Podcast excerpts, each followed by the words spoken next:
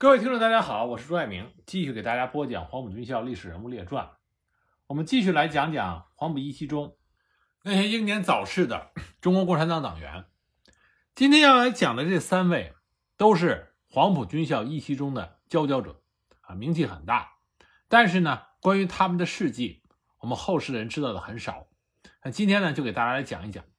第一位，黄锦辉，他是一九零三年出生于广西临桂县六塘镇的一个商人家庭，七岁进入高等小学念书，校长是著名的爱国进步人士李仁仁。十四岁的时候，黄锦辉考入桂林中学，在校期间学习勤奋，接受了进步思想，并且深受五四运动的影响。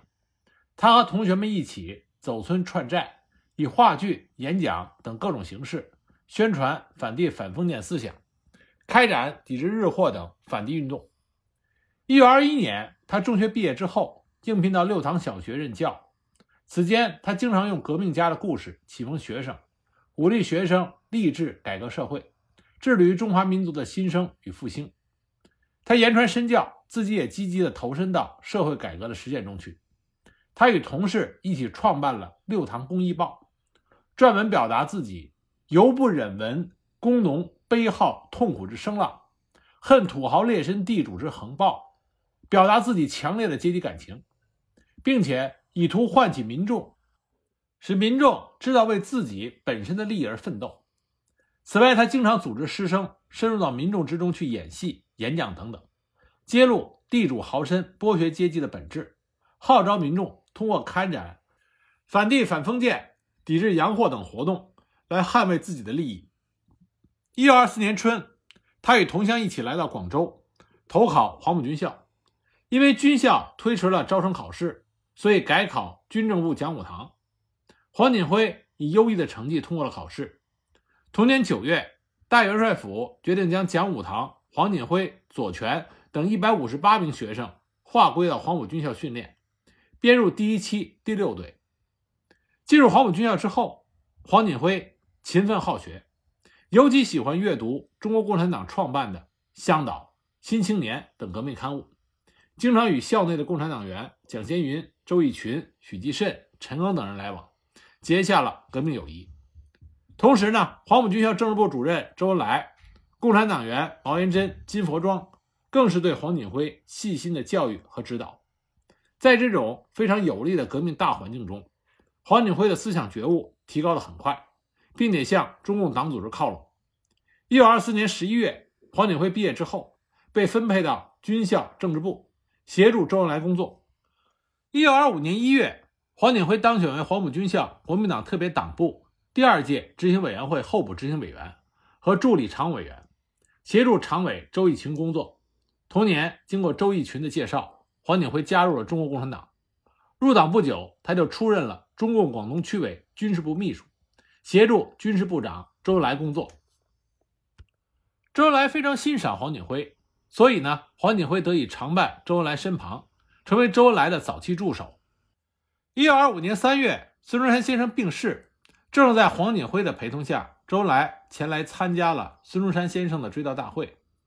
同年四月，黄锦辉还陪同周恩来。前往广东梅县进行校园演讲，之后在周恩来的派遣下，黄锦辉同周逸群一起南下开展宣传活动，活动进行的非常顺利，又一次向周恩来证明了黄锦辉杰出的办事能力。一九二五年二月，黄锦辉随军参加了讨伐陈炯明的第一次东征。三月十二日，汕头一千多名群众举行集会庆祝东征胜利，黄锦辉代表军校特别党部在会上发表了演说。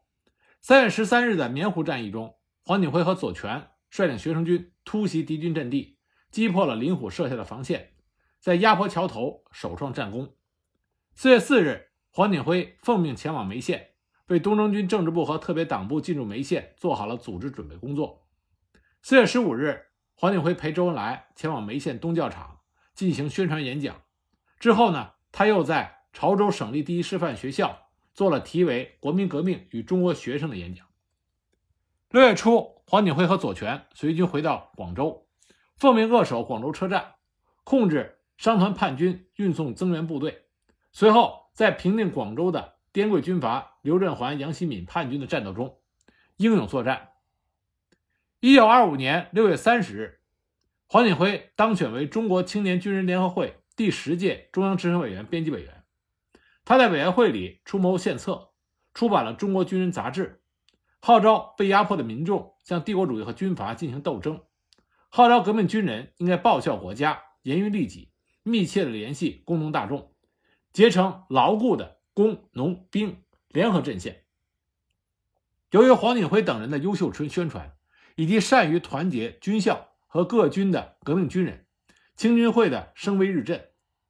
五卅爱国运动爆发以后。黄锦辉于八月份代表中国青年军人联合会到省网罢工工人代表大会上发表演说，高度赞扬了工人阶级在反帝斗争中的丰功伟绩，号召各界民众致力于反帝斗争。在黄埔军校里，黄锦辉冲在与国民党右派进行坚决斗争的最前列。一九二六年五月，黄锦辉离开了被国民党右派控制的国民革命第一军，与聂荣臻等人。在中共广东区委协助周恩来工作。七月份，北伐战争开始以后，黄锦辉成为中共广东区委的领导成员之一。一九二七年四一二访命事变之后，黄锦辉将军队系统内的共产党员撤出广州，转入地下活动。月底，黄锦辉赴武昌出席了中共第五次全国代表大会。十月十五日，中共中央改组了中共广东省委。黄锦辉、张太雷等三十六人被选为省委委员。中共南方局设立了军事委员会，周恩来、张太雷、黄锦辉为委员。同年十一月，黄锦辉被委派为广州军事特派员，与许继慎成立了士兵运动委员会，由聂荣臻任主席，黄锦辉为委员。当中共中央下达指示，由中共广东省委发动广州起义。成立起义总指挥部行动委员会的时候，黄锦辉是指挥部成员，他也是中共广州市委军委书记，也就是黄锦辉是广州起义重要的军事领导人。他与聂荣臻、张太雷、周文雍、杨殷等人一起深入教导团、警卫团与工人赤卫队，积极进行起义前的动员准备工作，参加编写起义正纲宣言口号，制定起义的具体计划。在叶剑英叶帅的回忆录和聂荣臻聂帅的回忆录里，都提到了黄锦辉。在准备广州起义的时候，聂荣臻正是和黄锦辉住在一起，而叶剑英率领教导团到达广州的时候，他进行工作汇报的人正是黄锦辉。一九二七年十二月十一日凌晨，广州起义打响，黄锦辉和杨殷率领敢死队到北教场第四军教导团的驻地，配合教导团攻下了市公安局。接着，他俩又指挥西关地区的战斗。经过两个小时激烈的巷战，起义军占领了广州大部分地区。在战火中，广州苏维埃政府宣告成立。张太雷任苏维埃政府主席，黄锦辉仍任中共广州市委军委书记。十二月中午，苏维埃政府在西瓜园举行了工农兵庆祝大会。会后，张太雷不幸中弹牺牲，杨殷接任广州苏维埃政府代理主席，黄锦辉。与叶挺、杨殷、聂荣臻、周文雍等人率领革命军反击国民党疯狂的反扑，但是因为敌众我寡，实力悬殊，当晚十时，起义军决定撤出广州。黄锦辉奉命去通知城里的起义军，组织他们撤退。这在聂荣臻聂帅的回忆录里专门提到了。那么广州起义失败之后，黄锦辉实际上已经撤到了香港，脱离了险境。但是中国共产党。在总结广州起义的经验教训的时候，做出了错误的判断。他们坚持认为，中国革命的浪潮是高涨的，群众的革命情绪是有增无减的，还要在各地继续发起暴动。对于广州暴动，他们反而认为做的还不够。当时中央政治局候补委员李立三开会总结了广州暴动，那么他也被任命为广东省委书记，主持工作。那么，一九二八年一月一日。省委在香港召开了广州起义总结会议，李立三主持。他首先叫大家起立，为广州起义牺牲的烈士默哀。说了几句开场白之后，李立三就批评黄平作为广州起义三人小组领导人之一，没有很好的发动群众，致使许多工人不知道广州起义，甚至起义爆发了还不知道是怎么回事。还批评黄平不负责任，特别是张太雷同志牺牲之后。在强大的敌人面前惊慌失措，撤退命令只通知了武装部队，不通知工人赤卫队，以至于工人赤卫队坚守阵地，弹尽粮绝，牺牲惨重。李立三所说的这些都是事实，但是这个责任不能让黄平一个人背。黄平自然不服，他据理力争。李立三当时很生气，就大骂说：“你还不肯承认错误！我以政治局候补委员的资格向共产国际控告你。”幸亏恽代英看见两个人情绪激动，所以站起来主动做了自我批评，缓和了会议气氛。然而，李立三最终还是对广州暴动的领导班子做出了集体处分的决议。该决议是：一，黄平是最高指导机关负主要责任的同志。所以，指导机关所犯的一切错误，黄平同志应负重大责任。尤其是退却时没有具体的计划，没有设法通知负责同志的错误更大。所以，黄平同志应予以开除常委委员、广州市委书记职务，调做下层工作，并决定开除省委委员职务，留党察看三个月的处分。二，周文雍同志是最高指导机关负责同志之一，指导机关所犯的错误应连带负责。同时是赤卫队总指挥，关于赤卫队一切错误更负重大责任，所以周文雍同志应予以开除常委委员、广州市委委员，调做下层工作，并决定开除省委委员职务。恽代英、叶挺、陈玉、杨殷、黄锦辉都受到了不同程度的处分。黄平对于李立三的处分不服，去上海向中央申诉。那么后来呢？瞿秋白、周恩来、邓中夏听了汇报之后。也感觉李立三这样处理的不对，那黄平没有返回广东，暂时保住了性命。李立三当时不仅不吸取广州暴动失败的教训，反而采取了更加激进的冒进态度，把参加过广州暴动失败以后遭遇通缉、已经逃到香港的这些幸存的干部再次派回广州，让他们带队立功，重新组织暴动。这种做法不但极不现实，而且不顾同志的死活。轻易地断送他们宝贵的生命，而黄锦辉正是被派回广州重新组织暴动的领导人之一。一九二八年初，黄锦辉奉命回到广东，继续组织暴动。结果他刚刚到达花县就被捕了，最终壮烈牺牲，年仅二十五岁。对于黄锦辉，周恩来曾经充满深情地说：“黄锦辉为了革命、为党而牺牲了，我们应该永远纪念他。”聂荣臻聂帅也说过：“锦辉同志勇敢，忠于革命，是位好同志。”很可惜，黄锦辉这位中国共产党早期武装斗争优秀的领导人，早早的就献出了自己生命。那么，讲完黄锦辉，我们再讲另外一个人。这个人名字叫刘云。刘云一九零零年出生于湖南宜章。他一九二一年高校毕业之后，赶到长沙报考中学的时候。因为受到进步学生的影响，报名参加了留法勤工俭学。留法的第一年，在巴黎的法尔曼飞机工厂做工；次年，考入到工厂附近的一所飞机学校，学习航空机械。一九二二年，他在巴黎加入了中国社会主义青年团。一九二三年夏，因为参加反对法国当局迫害中国学生的斗争，被法国政府遣送回国。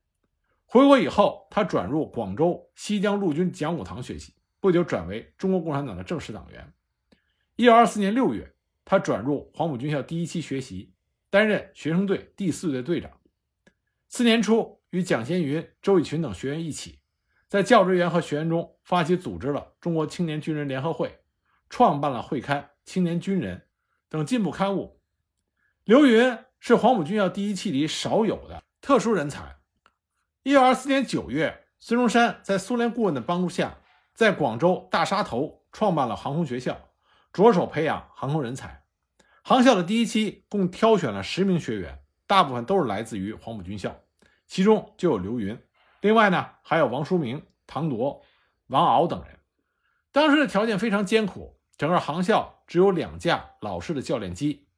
但是刘云学习的非常刻苦，在讨伐陈炯明叛乱的战斗中，刘云多次与德国的飞行教官一起驾飞机。飞抵陈炯明盘踞的惠州，侦察敌情，散发传单，投掷炸弹，成为中国共产党员中最早驾机作战的军人。后来，广州革命政府从航校第一期这十名学员中选送了六名，到苏联学习深造。刘云正是其中之一。他到苏联后不久，就转入了莫斯科伏龙芝军事学院学习。而且刘云呢，还是伏龙芝军事学院的中国班班长。那么都知道，在伏龙芝军事学院学习过的，还有后来我们的刘伯承刘帅、左权将军等等。那么刘云和他的这些同学们一起，无论是课堂学习、图上作业，还是野外演习，都能够专心致志、一丝不苟，给苏联教官们留下了很深的印象。一九三零年六月，刘云、刘伯承、左权等人奉命一起回国，领导革命的军事斗争。刘云任中共中央长江局军委委员。兼长江局红军总参谋长，在白色恐怖中，他先后化名为刘志明、李志浩、宋推，以商人、教员等身份出入武汉三镇，积极组织和领导鄂东南等地的工农武装斗争。同年八月，刘云根据中央的命令，迅速将鄂东南武装部队组成了红二十五军，准备进攻武汉。为此，他冒着风险，亲自到龟山、蛇山等处勘察地形。制定暴动计划，以便接应红军的到来。很不幸的是，九月二日，因为叛徒的出卖，他在与相关同志接头的时候被捕入狱。蒋介石得到消息之后，连夜乘坐飞机飞到武汉劝降。蒋介石对刘云的欣赏由来已久，但是面对蒋介石亲自到场劝降，刘云立场坚定，大义凛然。他痛斥蒋介石是革命的叛徒。蒋介石当时勃然大怒，以杀了他做威胁。刘云视死如归。他引用了流传千古的名句：“人生自古谁无死，留取丹心照汗青”，来表明自己的志向。蒋介石一看劝降无望，所以九月六日，刘云被蒋介石密令处以死刑，时年只有二十六岁。讲完刘云，我们再讲今天我们要讲的第三位烈士，他的名字叫做李汉藩。李汉藩是一九零一年。出生于湖南衡阳，一九一九年，他考入衡阳私立成章中学，也就是今天的衡阳市第八中学，参加响应五四运动的学生爱国运动，被选为校学生会负责人。他和杀了我一个，还有后来人的夏明翰，以及黄埔军校三杰之首蒋先云关系都非常好，他们一起发动了衡阳各校师生和各界民众掀起的驱张运动。一九二一年春，李汉藩加入了中国社会主义青年团。一九二二年四月，他加入了中国共产党。一九二三年秋，他被选为湘南学生联合会第十届总干事，在组织和领导湘南四十多个县的学生运动中显露了才华，受到了当时中共中央总书记陈独秀的称赞。不久，他还见到了来到衡阳的湖南老乡毛泽东。一九二三年年冬，李汉藩。中学毕业之后，赶到了广州，考入孙中山大元帅府陆军讲武学校。一九二四年五月，转入黄埔军校第一期第三队学习。在第一期学生中，李汉藩是仅次于蒋先云的著名的共产党员。同年十一月毕业之后，被黄埔军校政治部主任周恩来调到政治部，任政治部秘书、宣传干事、科长，参与制定政治教育计划，组织进行政治理论教育。黄埔军校曾经发生过一起震动军校的枪击事件，主要的当事人就是李汉藩。这是发生在1925年7月的一天，当时青军会和资本主义学会不断的闹摩擦，双方的矛盾冲突也越来越尖锐。那么这一天呢，李汉藩手持一张清单，奉命到军校的管理处领取办公用品。一名办公室人员看过之后，就把清单送给了军校管理处长。资本主义学会的成员林振雄面前，请他过目。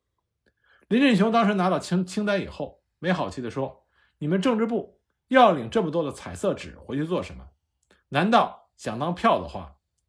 李汉藩就说：“我们要印刷传单，过几天开会用。”林振雄又追问：“印什么传单？”李汉藩不客气地说：“印什么传单？这是政治部的工作机密，没有必要告诉你。什么工作机密？”还不是通通用作赤化宣传了？林振雄哗的一下就把领悟清单撕得粉碎，扔在地上。李汉藩也急了，当时一拳砸在桌子上，就说：“林振雄，你有意见就到校长面前去提，别在这里撒野。”林振雄也来了气，一拳就打在了李汉藩的胸上。李汉藩当然就回手给了林振雄脸上一拳。那么气急之下，林振雄趁李汉藩不备，突然拔出随身佩戴的手枪，对着李汉藩就是一枪。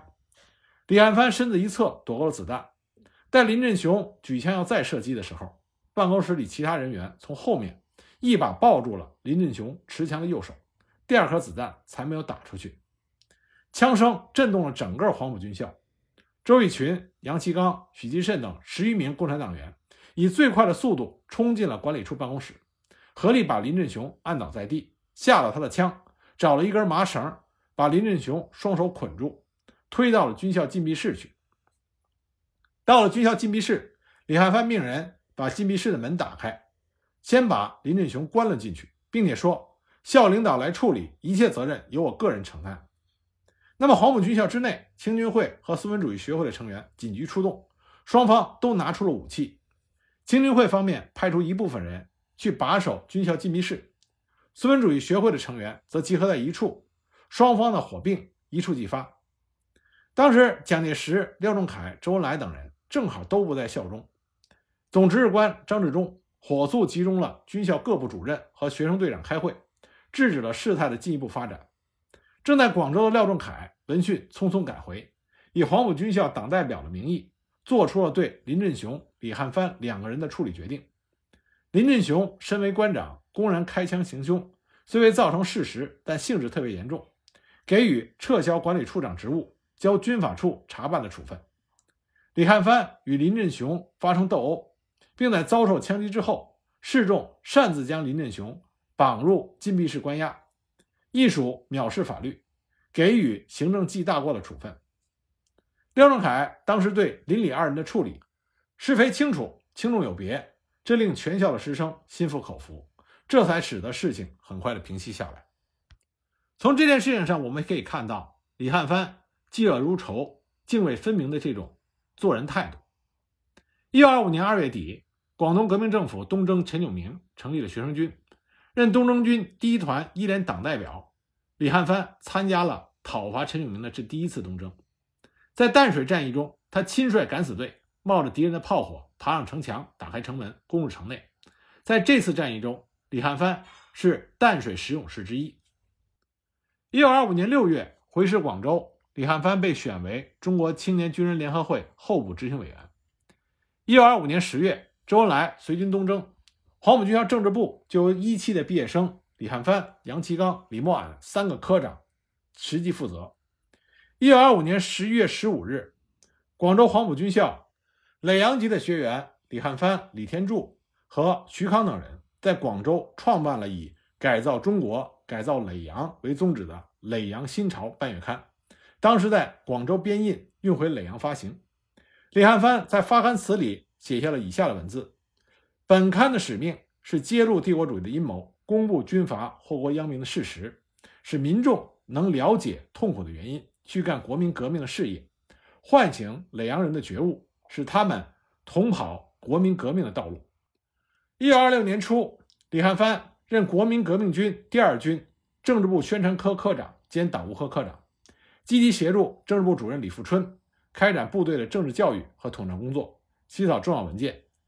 一九二六年六月，他改任国民革命军第六师独立营营长、国民革命军第二军第二团党代表兼宣传委员会主席。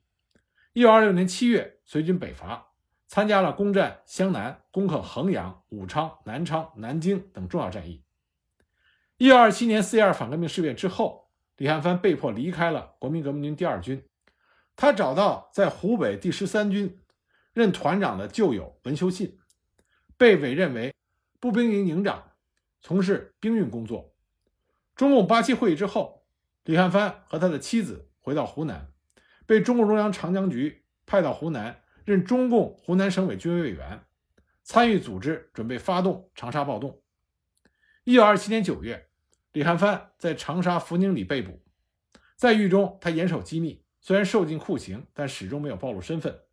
一九二八年一月，他经党组织的营救冲出了监狱。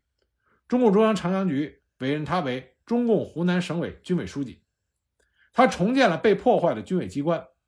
当时长沙白色恐怖笼罩，无法开展工作。